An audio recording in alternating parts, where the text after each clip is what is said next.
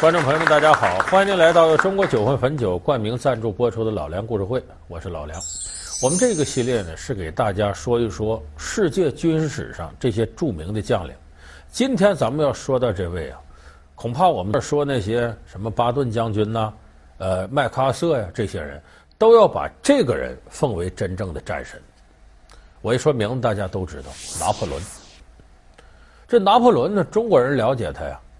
这也是这些年来呢，呃，国外各方面的资料也进来了，大家历史课本里头啊也能看到拿破仑好多的事迹。拿破仑是足可以和项羽比肩，甚至要论这个智商啊、打仗的这能力，远在项羽之上的这么一个人。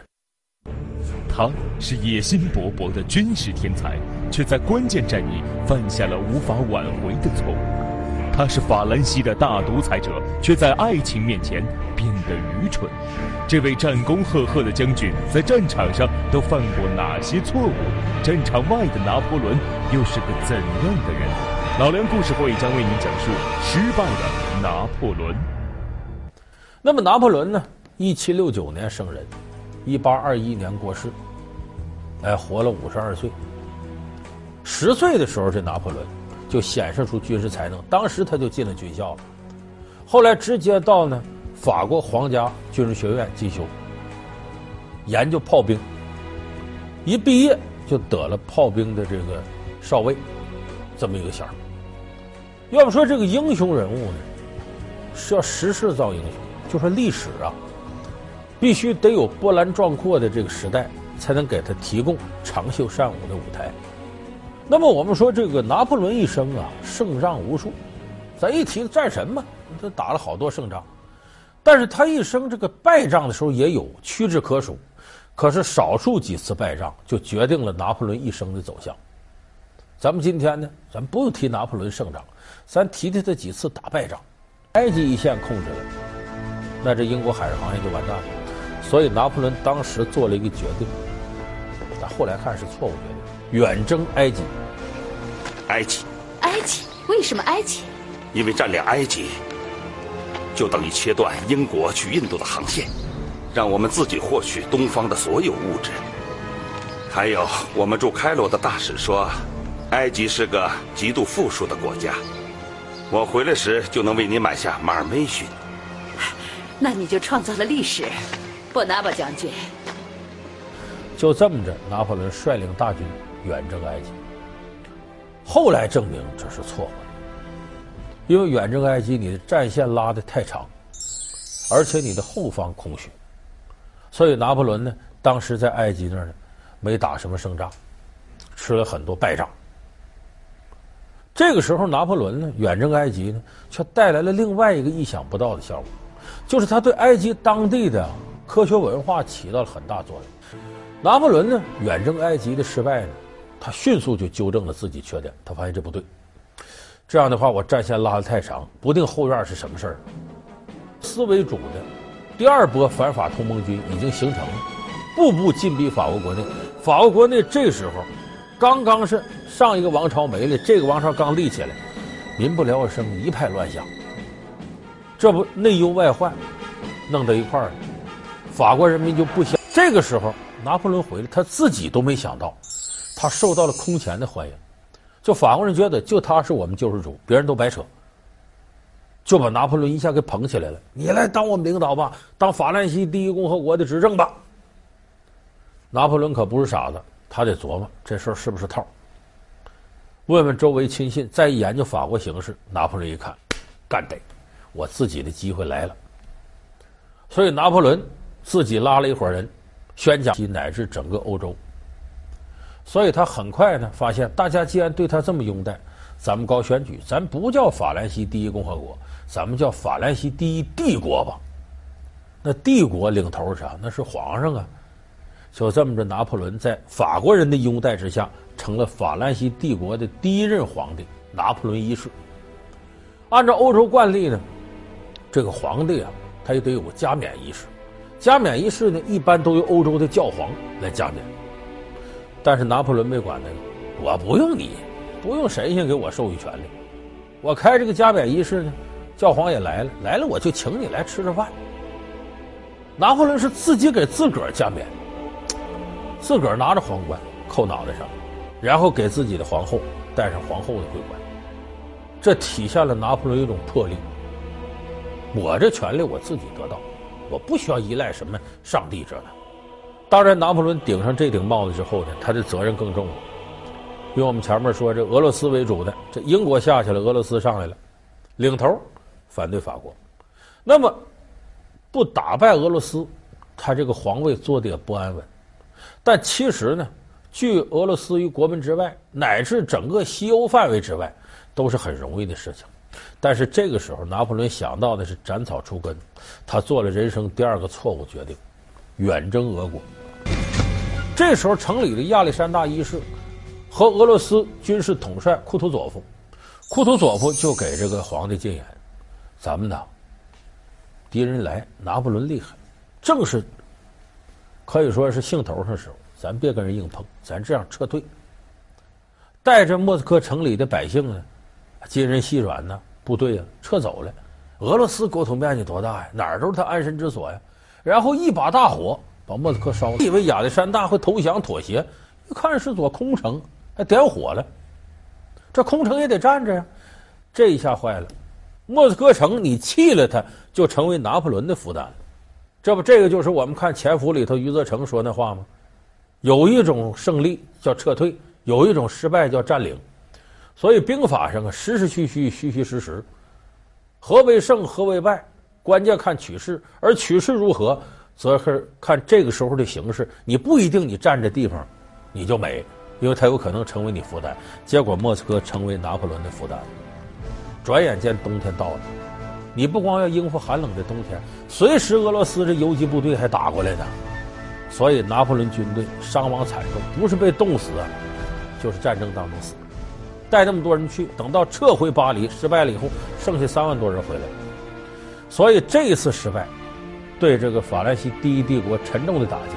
俄罗斯军队乘胜追击，一直逼到巴黎，逼迫拿破仑下台，把拿破仑弄到地中海一个小岛叫厄尔巴岛，弄到那岛上去了，保留你皇帝封号，你是皇帝，但就管岛上那么大点地方。这是拿破仑一次重大失败。当然。这个时候，拿破仑是不会心甘情愿的。这会儿呢，他年岁也不大，哎，也才四十多岁。拿破仑呢，在这个小岛上待了一段时间，偷偷摸摸就跑出来了，带着七百多人他的亲兵，我得回巴黎呀，回去看看吧，能不能东山再起。令他万万没想到的是呢，他这一路往巴黎走，那边得着信儿了，当时巴黎。跟这个俄罗斯很近，这政府派出军队来就要围剿拿破仑，说他跑出来了，抓他。派多少军队，肉包子打狗，有去无回。只要一见着拿破仑倒戈，吾皇万岁万岁万万岁，投降了，成拥有十四万正规军、二十万志愿军的部队。由这就看出拿破仑在法国人心目地位，这了不得。他是野心勃勃的军事天才，却在关键战役犯下了无法挽回的错误。他是法兰西的大独裁者，却在爱情面前变得愚蠢。这位战功赫赫的将军在战场上都犯过哪些错误？战场外的拿破仑又是个怎样的人？老梁故事会将为您讲述失败的拿破仑。好，欢迎您回到由中国酒魂汾酒冠名赞助播出的老梁故事会。所以很快，拿破仑东山再起。他起来了，那些部队能消停吗？马上。组织了又一次反法同盟军，跟拿破仑打仗。这个时候呢，拿破仑的军队啊，跟这个反法同盟军一比呢，数量不及人一半，但是拿破仑卓越的军事才能体现出来了，打了好多次胜仗。可是打这么些次胜仗，最终决战没有到来。决战在哪儿呢？咱们现在经常说说你这个失败的一件事，碰上滑铁卢了。哎，滑铁卢之败。拿破仑集结军队要在这儿和反法同盟军决战一场，他的对手主要是英国人，是英国一个叫威灵顿公爵，他带着部队跟拿破仑打。拿破仑想在这儿决战，就是要吃掉你的主力部队。但是我们说吃掉主力部队，拿破仑也知道得快速的干掉你。如果一慢，对方这兵力比你大，围上来不就不好打了吗？所以拿破仑想的是速战速决，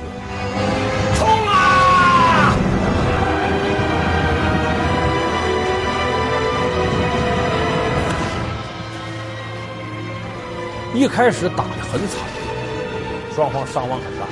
最后，拿破仑靠自己精锐的法国骑兵占了一定便宜，夺了几个高地。夺几个高地之后，原来你是攻方，夺了高地之后，你变成守方，我得守住啊。守的时候，拿破仑想，我的援兵赶紧来，让我整个这个线路能打通，否则对方援军来了，把我围上，我不就完了？怕什么来什么，等来等去，等的是普鲁士的援军。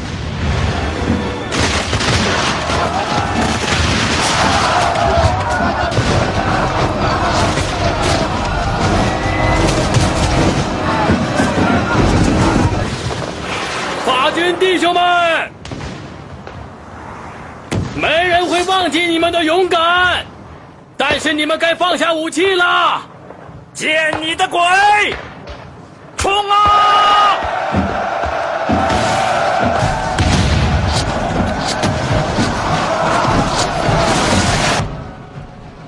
反法同盟军的原因，结果反包围把拿破仑弄死。这滑铁卢是拿破仑最惨痛的一次失败。这一次失败，人家可不惯着你，没杀你，把拿破仑弄到地中海另外一个小岛，叫圣赫勒呃赫勒拿这个小岛。拿破仑到这个岛上呢，皇帝称号也没了，在这岛上没几年就死了。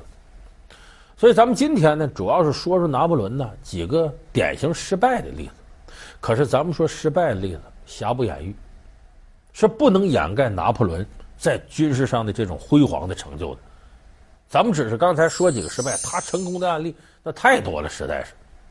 有的说拿破仑在军事史上很了不起，但这个人呢，有长处就得有短处。你看，在这个军事上他很厉害，搁他个人感情世界，拿破仑可不是个胜利者，是个地道的失败者。假如说他在军事上智商是很高，在感情上的智商就低得吓人。就拿破仑的几次感情经历都不怎么成功。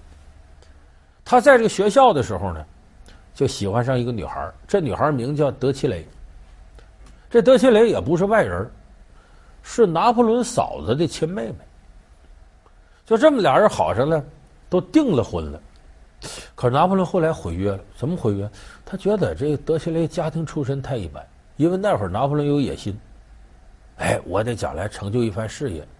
我一看这个媳妇儿家、岳父家，我借不上什么力，不干，毁了婚约。